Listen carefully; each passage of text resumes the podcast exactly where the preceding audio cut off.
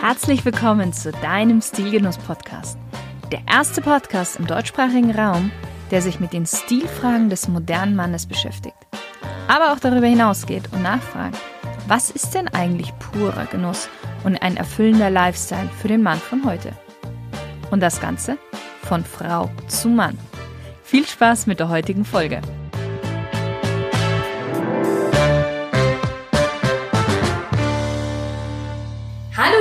Liebe Stilgenusshörer.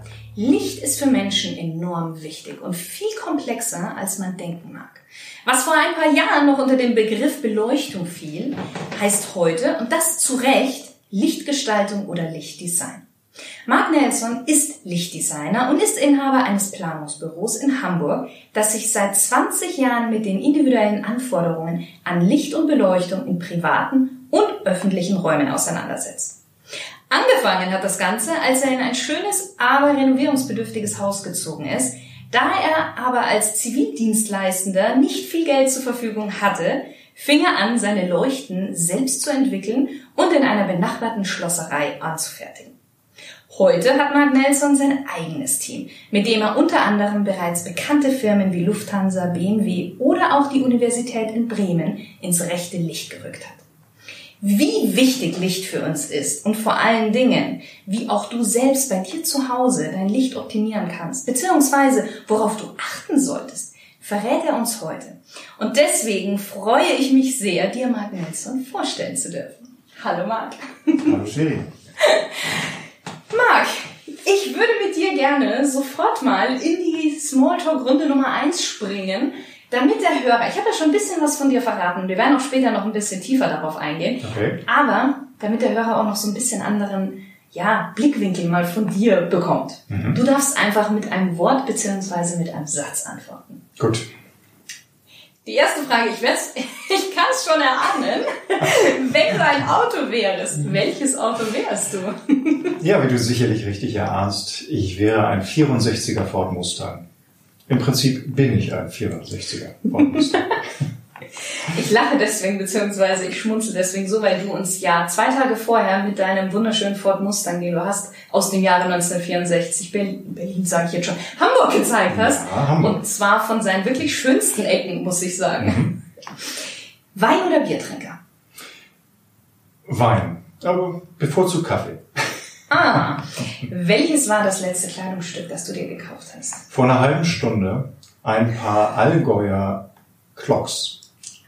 Schön. Einer alten äh, Familienmanufaktur. Mhm.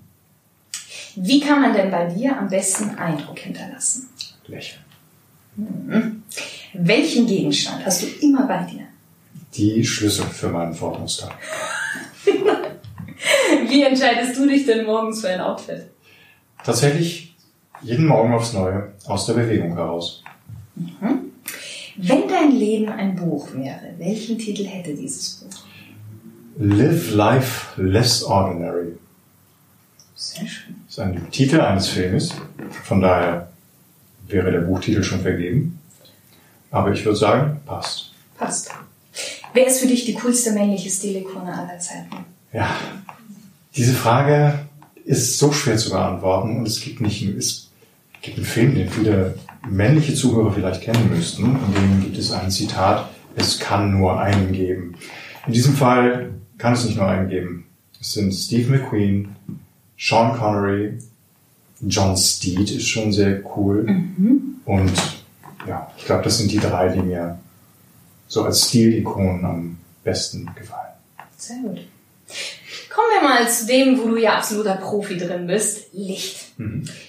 Notwendig für das alltägliche Leben oder Kunst und Gestaltung? Sowohl als auch, also absolut notwendig. Nicht nur fürs alltägliche Leben, sondern fürs Leben an sich. Also ohne Licht würden wir nicht existieren. Äh, wir brauchen das Licht äh, einfach, um leben zu können. Und es ist natürlich aber auch notwendig fürs alltägliche Leben. Ja, also wir haben bis in das frühe 20. Jahrhundert hinein die meiste Zeit im Tageslicht verbracht, mhm. ungefähr 80 Prozent. Heutzutage verbringen wir die meiste Zeit in künstlichem Licht. Von daher mhm. ist Licht, künstliches Licht unbedingt notwendig. Natürliches Licht ist zum Leben notwendig. Und richtig eingesetzt wird es natürlich zu Kunst und Gestaltung. Und da kommen wir jetzt dann auch gleich darauf. Ich würde aber gerne noch mal kurz darauf eingehen. Ich habe es ja in der Einleitung schon ein bisschen so gesagt. Du bist in ein renovierungsbedürftiges, aber schönes Haus gezogen. Ja. Wie, wie, wie bist du zu dem Lichtdesign gekommen? Ich meine, das war ja auch nicht auf einmal so, dass du gesagt hast, ach, jetzt mache ich mal Licht. Ich plaudere mal so ein bisschen aus dem Nähkästchen. Also ich hatte schon immer eine ganz, ganz große äh, Affinität zu Licht und Beleuchtung. Und ich habe mir, das hatte meine Mutter mir irgendwann erzählt, als kleiner Junge bereits eine Lichterkette unter mein Bett angebracht. Einfach weil ich dachte, das muss, weil das dann viel schöner aussieht. So, und das waren dann tatsächlich so erste kleine Versuche mit Licht und Beleuchtung. Und dann kam es eben tatsächlich dazu, dass ich dieses Haus bezogen habe und aufgrund von Geldmangel erste Produkte selber entwickelt und gefertigt habe. Und daraus entwickelte sich per Schneeballprinzip das, was ich heute tue. Lichtplanung im Großen und im Kleinen. Hast du noch die Lampen und Beleuchtungen von damals? Weil das waren ja so dann quasi deine ersten Werke. Äh, tatsächlich habe ich von jedem Stück eins behalten.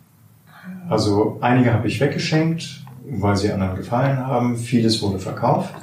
Aber tatsächlich von meinen ersten Sachen habe ich immer noch jeweils eine behalten. Ja. Und wir hatten ja im Vorfeld schon mal uns darüber unterhalten und ähm, ich hatte dich ja gefragt, ob du quasi, weil heutzutage man kann ja alles mittlerweile studieren, auch äh, Lichtgestaltung, glaube ich heißt das auch, oder? So, Ja, Lichtdesign. Licht, Lichtdesign. Aber du hast es ja quasi mehr oder weniger on the job nach und nach dir selber autodidaktisch in gewisser Weise beigebracht durch Erfahrung und ja, Lernen und Ja, genau so ist es. Also tatsächlich, die ersten Leuchten habe ich in der Schlosserei nebenan gebaut. Ich habe mich damals mit dem Schlosser angefreundet. Ähm, Dann haben wir Nachtschichten gemacht und einfach auf Stahl rumgekloppt, um es platt zu sagen. Dann habe ich mir eben Wandleuchten gebaut, die ein Fotograf gesehen hat, der meinte, das gefällt mir, darf ich dir erstens diese Leuchte abkaufen, zweitens hast du Lust, mit mir eine Fotoausstellung zu machen. Dann habe ich nächtelang durchgearbeitet und erste Kollektionen entwickelt. Ähm, da wurde ich von Kunden gefragt, ob ich deren Haus beleuchte in Wuppertal. Dafür brauchte ich dann wieder bestimmte ähm, Werkzeuge, die ich in einer anderen Werkstatt gefunden habe. Dann habe ich über viele Jahre Metallverarbeitung gelernt. Und so kam eins zum anderen. Und ich habe mich immer weitergebildet, immer fortgebildet, aber die grundsätzliche Idee und das Gespür für Licht und Beleuchtung, das war halt immer schon da. Jetzt weiß ich ja auch schon, auch vom Vorfeld, du hast Chinesisch gelernt, Ja. studiert. Und da gibt's ja irgendwie auch eine ganz nette Anekdote. Ich finde, die solltest du unbedingt mal hier auch erzählen. Ja. okay. Äh, tatsächlich habe ich, ähm, also ich bin nach dem Abitur ein bisschen durch Europa gereist, bin wiedergekommen und äh, 1983, ich mache diesen Job übrigens seit über 30 Jahren. Über 30 Ja, Jahre. also Oh. weit über 30 Jahren. Und äh, als ich äh, wiederkam, war es dann eben tatsächlich so, dass Hamburg den Zuschlag bekommen hat als europäischer Handelsplatz für China. Das heißt, der gesamte chinesische Handel ging über den Hamburger Hafen. Und ich hielt es für eine gute Idee, Chinesisch zu studieren, weil irgendwas ließe sich bestimmt damit anfangen. Das habe ich fünf Semester lang gemacht. Und im fünften Semester trennte sich so langsam die Spreu vom Weizen. Das heißt, wir waren nur noch wenige Studierende. Und diese Studierende haben chinesischen Namen von unserem Professor bekommen. Und dieser Professor, das war ein ganz kleiner, filigraner Mann, so stellten Sie sich einen buddhistischen Mönch vor. Eine beeindruckende Persönlichkeit. Und der hat versucht, die chinesischen Namen, die er uns gegeben hat, so zu wählen, dass er das damit ausdrückt, was er auch in uns sieht. Und im Chinesischen ist es eben so, dass erst der Nachname gesprochen wird, dann der Vorname. Und mein chinesischer Name lautet Nimai. Und Nimai bedeutet das sich ausbreitende Licht, das diffuse, lichtendende Licht. Das heißt also, dieser Mann hat Jahre bevor ich tatsächlich angefangen habe, die Entscheidung Licht und Beleuchtung zu meinem Lebensinhalt zu machen, ähm, etwas in mir gesehen, von dem mir noch gar nicht bewusst war, dass es da ist. Toll. Ja, bin ich auch ganz stolz. Ist mir erst viel später, als ich meine chinesischen Studierenden, äh, Studienunterlagen wieder gefunden habe, aufgefallen. Das ist schon manchmal spa- spannend, eigentlich so als junger Mensch, was Personen, andere Personen in einen sehen, Mhm. was man anfangs selber nicht in sich sieht. Ja, verrückt, oder? Ja, aber denen sollte man oftmals vertrauen, also, weil die haben dann schon irgendwie so ein Gespür dafür und äh, ja. Mhm. Im Vergleich zu damals, als du angefangen hast und jetzt heute, würdest du sagen, ist heute mehr Kreativität im Spiel, wenn es jetzt um Licht geht, sowohl im privaten als auch im öffentlichen Raum? Also ich habe mich natürlich auch viel mit der Geschichte des Lichts und der Beleuchtung beschäftigt und es gibt natürlich ganz spektakuläre Geschichten, die schon in äh, vor 100 Jahren passiert sind. Und tatsächlich wenn ihr nachher rausgeht, dann schaut bitte einmal bei mir im Flur. Dort hängt eine Leuchte. Mhm. Die ist jetzt 101 Jahre alt. Die ist von den Wiener Werkstätten. Und die ist mit das Schönste, was ich kenne an Leuchte. Aber es hat sich natürlich sehr, sehr viel getan seitdem. Und die Werkzeuge, mit denen wir arbeiten können, haben sich geändert. Das heißt also, mit dem Einsatz der LED haben sich Möglichkeiten ergeben, die wir ja, vor 20 Jahren noch nicht mal hatten. Mhm. Ja, also kleiner zu werden in Bauformen oder direkt äh, in, in die Gebäudestruktur hineinzugehen, was früher mit der Art der Lichterzeugung, also Glühbirnen und Scheinwerfer, die wir hatten, gar nicht möglich gewesen. Mhm. Ja, das heißt also, es gibt wunderschöne alte Sachen, aber das, was wir heute machen können, bietet, nennen wir es mal, mehr technische Möglichkeiten. Mhm. Mhm. Mhm. Mein Podcast heißt ja Stilgenuss und ähm, Jetzt, der eine oder andere mag sich vielleicht denken, so, okay, was macht ein Lichtdesigner jetzt bei Stilgenuss? Aber für mich hat das schon in gewisser Weise was zu tun mit Stil und Genuss, das Licht. Und ich glaube, du siehst das bestimmt genauso. Absolut. Was würdest du sagen? Was ist es das, was, ja, für dich Licht auch mit Stil und mit Genuss äh, zusammenbringt? Dafür würde ich dich gerne beim nächsten Mal zu mir nach Hause einladen, weil oh. ich lebe seit 28 Jahren in, in der gleichen Wohnung und hatte in diesen 28 Jahren ausreichend Zeit, die wachsen zu lassen und sie mir einzurichten, wie ich sie mag. Und ja, es ist für mich immer wieder ein Genuss, nach Hause zu kommen und abends da zu sitzen und mit dem Licht so spielen zu können, wie ich es mag. Und es ist gar nicht mal technisch anspruchsvoll, es ist nicht prätentiös, sondern es ist, äh, es ist einfach so, dass es passt. Es ergibt ein großes Ganzes und dieses Ganze präsentiert mich in meinen Räumen. Und von daher hat es sehr viel mit Genuss zu tun. Also ich liebe es, mich zurückzuziehen auf mein Sofa und ein Licht einzuschalten, das mir eine kleine Insel schafft, so dass ich das Buch lesen kann. Ich liebe es, Licht zuzuschalten, wenn ich mit vielen Freunden am Tisch sitze und damit eine Behaglichkeit zu schaffen. Ich mag es, in die Küche zu gehen und mir ein helles Licht anzuschalten, damit ich irgendwie mir nicht in die Finger schneide. Und ich mag vor allen Dingen diese wunderschönen äh, Nachttischleuchten, die ich von einem lieben Freund bekommen habe, die einfach ein zauberhaftes Licht machen und mich gut schlafen lassen. Mhm, mhm. Mm, wie würdest du den Stil generell beschreiben? Weil auch wenn man bei dir hier jetzt in deine Räumlichkeiten reinkommt, in dein Büro, dann verspürt man das ja schon auch. Also das heißt, du hast ja auch ein Händchen für Stil. Und ich glaube, du erkennst auch, wenn jemand Stil hat oder wenn etwas stilvoll ist. Deswegen, wie würdest du Stil denn definieren? Also Stil würde ich vor allen Dingen erst einmal wertfrei definieren, äh, denn, oder sagen wir es mal anders, Stil ist für mich der Ausdruck der Persönlichkeit. Mhm. So, und das umfasst ja nicht nur das persönlich-optische, sondern das, das äh, geht von der Wohnung, über die Sprache, über die Körperhaltung, über die Wortwahl, über den Umgang mit anderen Menschen. Ähm, mhm bis hin zu dem Auto, das man fährt. Und es geht dabei aber immer um eins, den Ausdruck der Persönlichkeit. Und wertfrei deshalb, also natürlich gibt es auch schlechten Stil. Ja, das äh, ist durchaus ja auch in der Politik gang und gäbe, aber. Stil ist für mich immer dann gut, wenn ich erkenne, der Mensch, der vor mir steht, ist authentisch in dem, was ich ihm sehe. Mhm. Jetzt machen wir mal das ganze Spielchen nochmal mit Genuss, weil jetzt, wo ich dich vor zwei Tagen kennenlernen durfte, im Auto weiß ich auch, du bist ein sehr genussvoller Mensch. Mhm. Was ist für dich Genuss? Ach, Gen Genuss erlebe ich täglich und ähm, ich versuche es mal an einem ganz kleinen Beispiel festzumachen. Ein gemeinsames Erlebnis, das wir beide hatten. Ja. Genuss ist es für mich zum Beispiel an einer Ziegelwand zu riechen ja. und die Vielfalt der Gewürze dieser Welt wahrzunehmen. An einem Stein. Ja. Das ist für mich Genuss. Da müssen wir vielleicht kurz ausholen, weil ich glaube, da wird sich der Stilgenusshörer denken, okay, die zwei schnuppern an irgendwelchen Zielwänden.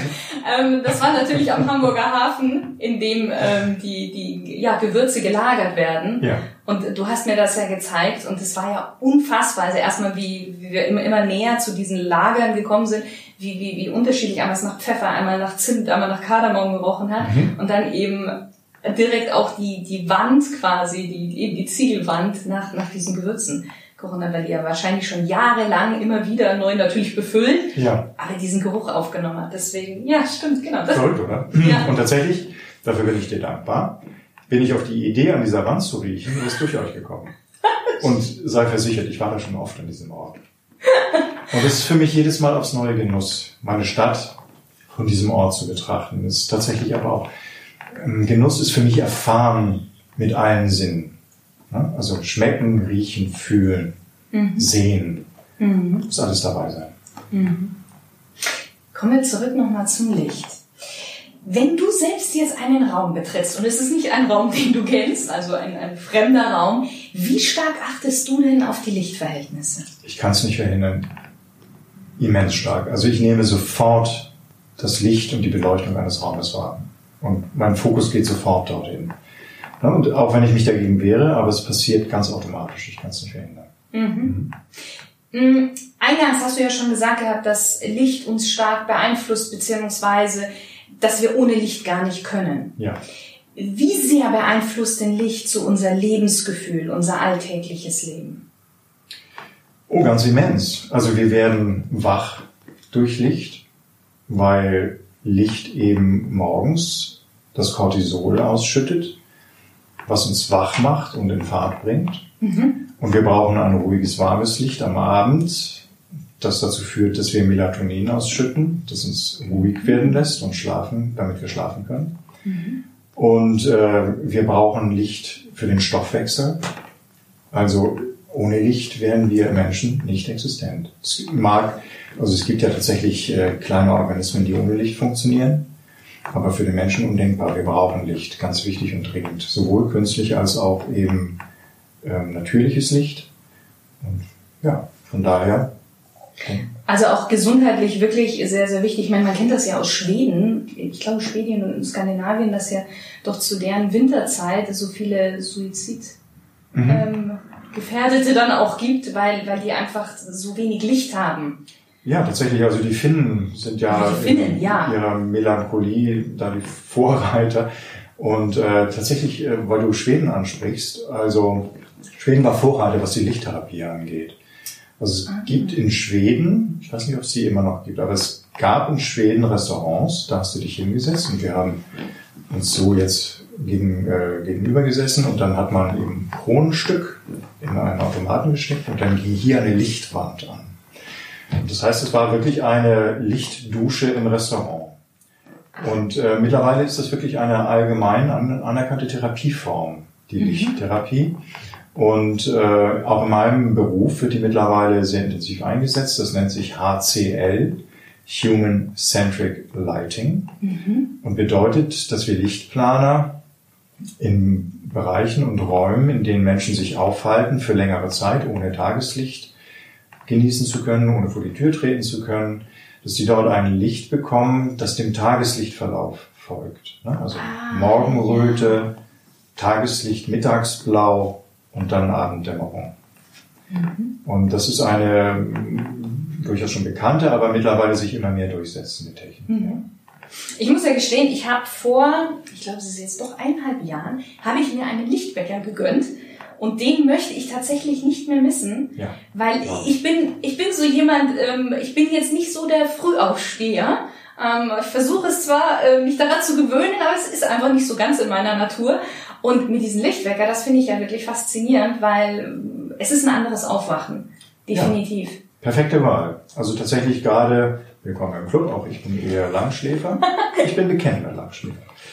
Und äh, da ist tatsächlich Licht sehr, sehr hilfreich. Ja. Weil auch bei geschlossenen Augen, sobald es hell wird, geht eben ein biochemischer Prozess in Gang. Also Cortisol wird angeregt, wie ich es ja schon erwähnte. Und das fährt uns dann langsam hoch. Und das wird eben durch künstliches Licht oder das, durch das Licht eben eines, eines Tageslichtweckers ähm, unterstützt und noch mehr angeregt. Und das heißt, die, die, der Aufwachprozess verläuft ein bisschen einfacher von Slagschläfer. Mhm, das stimmt. Was verstehst du denn unter gutem Licht und was verstehst du unter schlechtem Licht?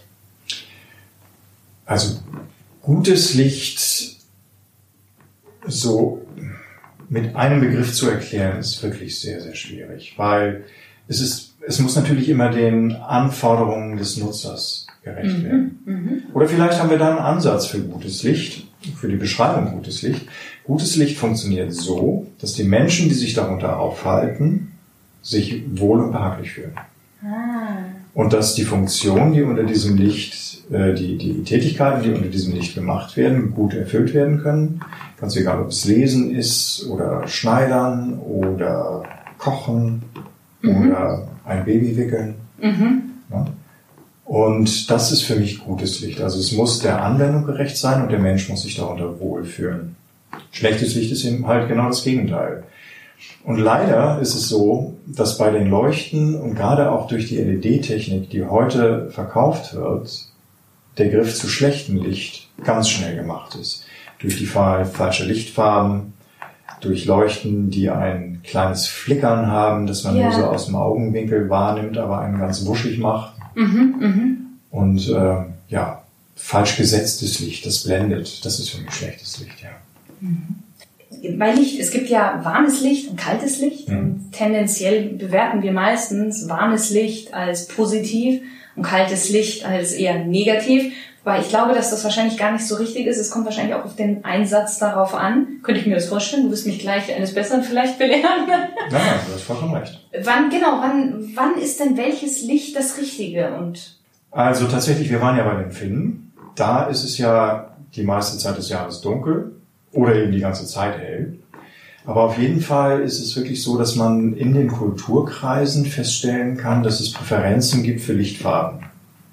Und je weiter du in Norden kommst, desto mehr mögen die Menschen ein warmes Licht, behagliches mhm. Licht, Kerzenlicht. Obwohl die ja eigentlich Tageslicht brauchen. Ja. Und je weiter man in den Süden kommt, desto mehr wird blaues, helles, ja fast schon strahlendes Licht präferiert. Das ähm, erkennt man an zum Beispiel ähm, ich weiß gar nicht, wie ich es formulieren soll, aber wir haben in, in Hamburg viele ähm, südeuropäische Clubs. Mhm. Und wenn man da reinschaut so am Abend, dann denkt man, wie können sich die Menschen dort wohlfühlen? Weil es ist eben ganz blaues, ganz helles Licht. Und tatsächlich ist es aber dann eben immer kulturkreisbedingt. Ne? Also wenn ja. du, je weiter du gerne Äquator kommst, desto blauer, desto gleißender wird das Licht auch über den Tag. Und das nimmst du dann natürlich auch mit nach Hause, in Anführungszeichen. Mhm. Und äh, wenn Finnland den ganzen Sommer über in Dämmerung liegt, dann nimmt man eben auch dieses Licht dann. Das wärmere Licht, ja. Mhm. Verstehe. Spannend, spannend. Ist das denn so, dass, oder ja, wahrscheinlich auch, dass Helligkeit individuell empfunden wird, genauso wie Wärme? Ja, doch, durchaus. Tatsächlich ist es auch so, dass mit zunehmendem Alter mhm. immer mehr Licht gebraucht wird. Das heißt also, wenn wir zum Beispiel Einrichtungen planen, in denen alte Menschen leben, seien es Krankenhäuser oder ähm, Seniorenstifte, dann gehen wir gleich mit Lichtwerten bei, die deutlich über dem Durchschnitt liegen. Weil je älter das Auge wird, desto weniger lichtempfindlich ist es und desto mehr künstliches Licht braucht es, um wirklich gut sehen zu können mhm. und damit, dass der Mensch sich auch wohlfühlt in diesem Licht. Und ähm, darüber hinaus ist es aber eben auch sehr subjektiv. Ne? Also der eine Mensch mag mehr diffuses Licht, das von oben kommt, der andere Mensch mag mehr äh, indirektes Licht, das über Deckenfluter kommt. Noch jemand steht halt total auf Kerzen. Also es ist sehr, sehr unterschiedlich empfunden. Mhm. Hat es dann auch viel was mit Erfahrungen zu tun, die man vielleicht bei unterschiedlichen Lichtern? Also ich kenne es ja zum Beispiel ja, weiß ich nicht, bei Düften oder bei Wein oder so, dass man das auch immer so mit, mit Erfahrungen oder Farben. Farben werden ja auch ganz unterschiedlich von Menschen aufgefasst, welche Erfahrungen sie in der Kindheit mit dieser Farbe gemacht haben. Ah, du meinst so wie Schlüsselerlebnisse? Ja. Das kann ich so gar nicht beantworten, habe ich jetzt. Also ich hatte ja erwähnt, dass ich damals mein Bett unterleuchtet ja. habe. Würde ich heute nicht mehr machen, finde ich aber immer noch schön. Hm. Hat das eigentlich auch dann, oder wie, ist das denn Krankenhaus? fällt mir jetzt sofort ein, weil du gesagt hast, weil wenn ältere Menschen, kein gut Krankenhaus sind jetzt nicht nur ältere Menschen, aber da ist es ja oftmals so als Besucher, viele mögen ja das Krankenhaus gar nicht, weil sie sagen, das Licht ist immer so grell mhm. und es ist so kühl. Hat das damit auch was zu tun, dass man dann da besser sehen kann? Oder warum wird im Krankenhaus immer so ein für mich unangenehmes Licht in gewisser Weise verwendet. Also schon allein bei den Gängen meine ich jetzt nicht nur im OP-Saal, das ist für mich verständlich, da bekommt aber wahrscheinlich der da drin liegt nicht viel mit. Ja. Aber in den Gängen zum Beispiel. Tatsächlich, da, da sprichst du einen ganz wichtigen Punkt an. Ähm, also es gibt für unsere Bereiche, in denen wir arbeiten, natürlich immer unterschiedliche Anforderungen. Und mhm. im Privaten bin ich sehr frei als Lichtplaner, mhm. kann eigentlich tun und lassen, was ich will, was die Helligkeit und die Verteilung des Lichtes angeht. Im Krankenhaus ist es aber so, dass wirklich die Norm greift. Also die Norm, mit der wir Lichtplaner arbeiten, ist die ah. sogenannte EN 12464, eine mhm. Euronorm. Und die gibt vor, wie viel Licht wo zu sein hat, in welcher Helligkeit, auf welcher Ebene, mhm. Um zu gewährleisten, dass äh, Ärzte richtig sehen können, was vor sich geht. Ja, also auch wenn im, im Gang nicht operiert wird. Aber es gibt eben sehr rigide Anforderungen. Und wenn die komplett eingehalten werden, dann wird es tatsächlich häufig vom normalen Nutzer als unangenehm empfunden. Das ist tatsächlich so. Und wir sind aber eben verpflichtet, diese Normen in vielen Bereichen einzuhalten. Und da gibt es die absurdesten Stilblüten. Darf ich eine erzählen? Ja, sehr gerne. Es gibt einen Baustein dieser Norm, der nennt sich zylindrische Beleuchtungsstärke. Mhm.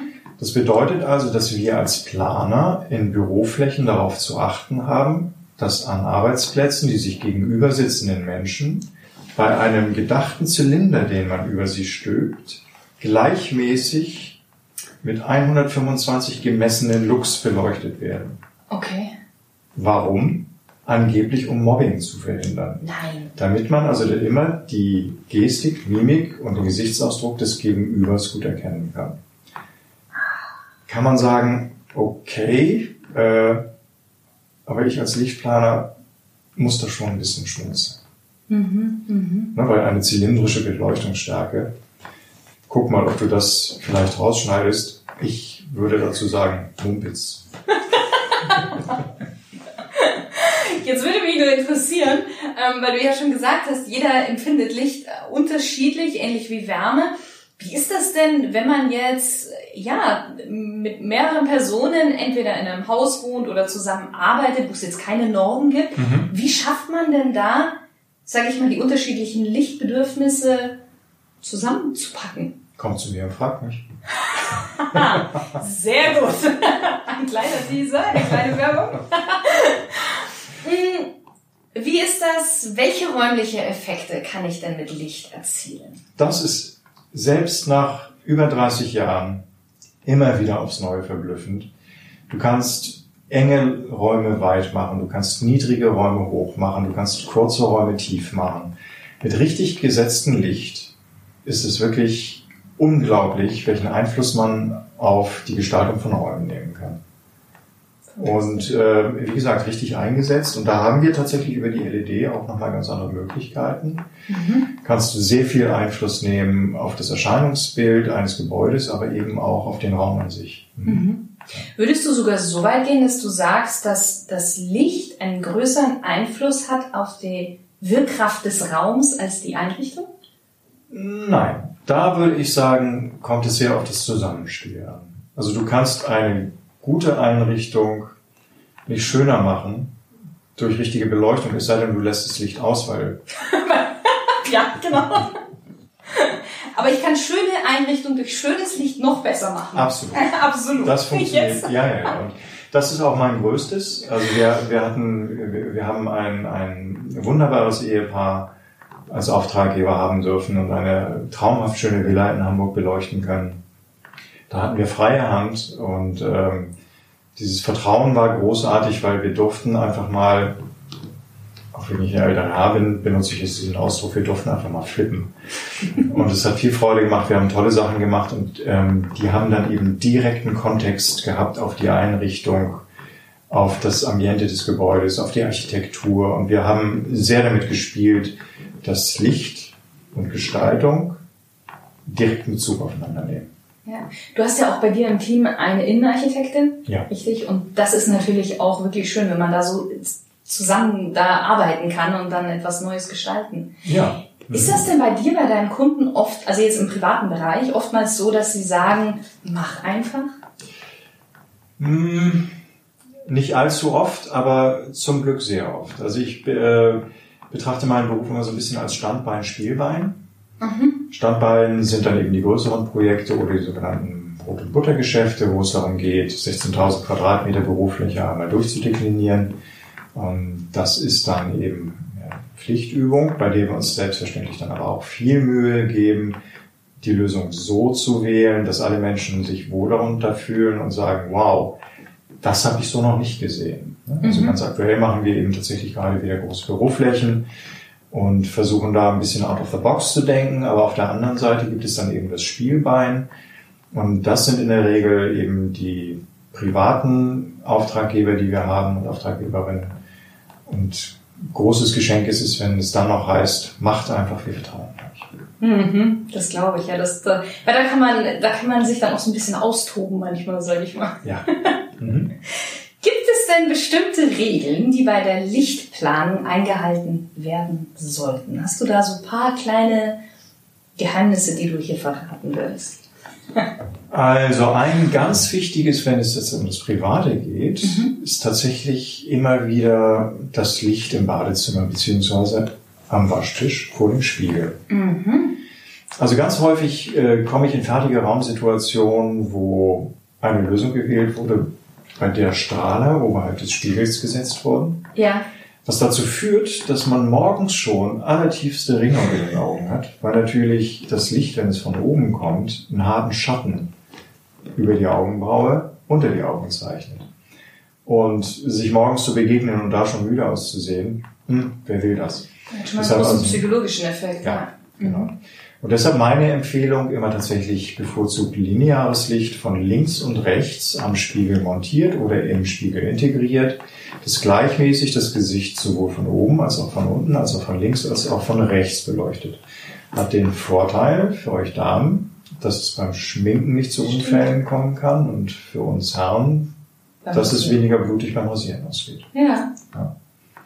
Aha. Und tatsächlich, man sieht auch einfach besser aus, wenn es Mhm. ein bisschen schattenfrei ist. Mhm.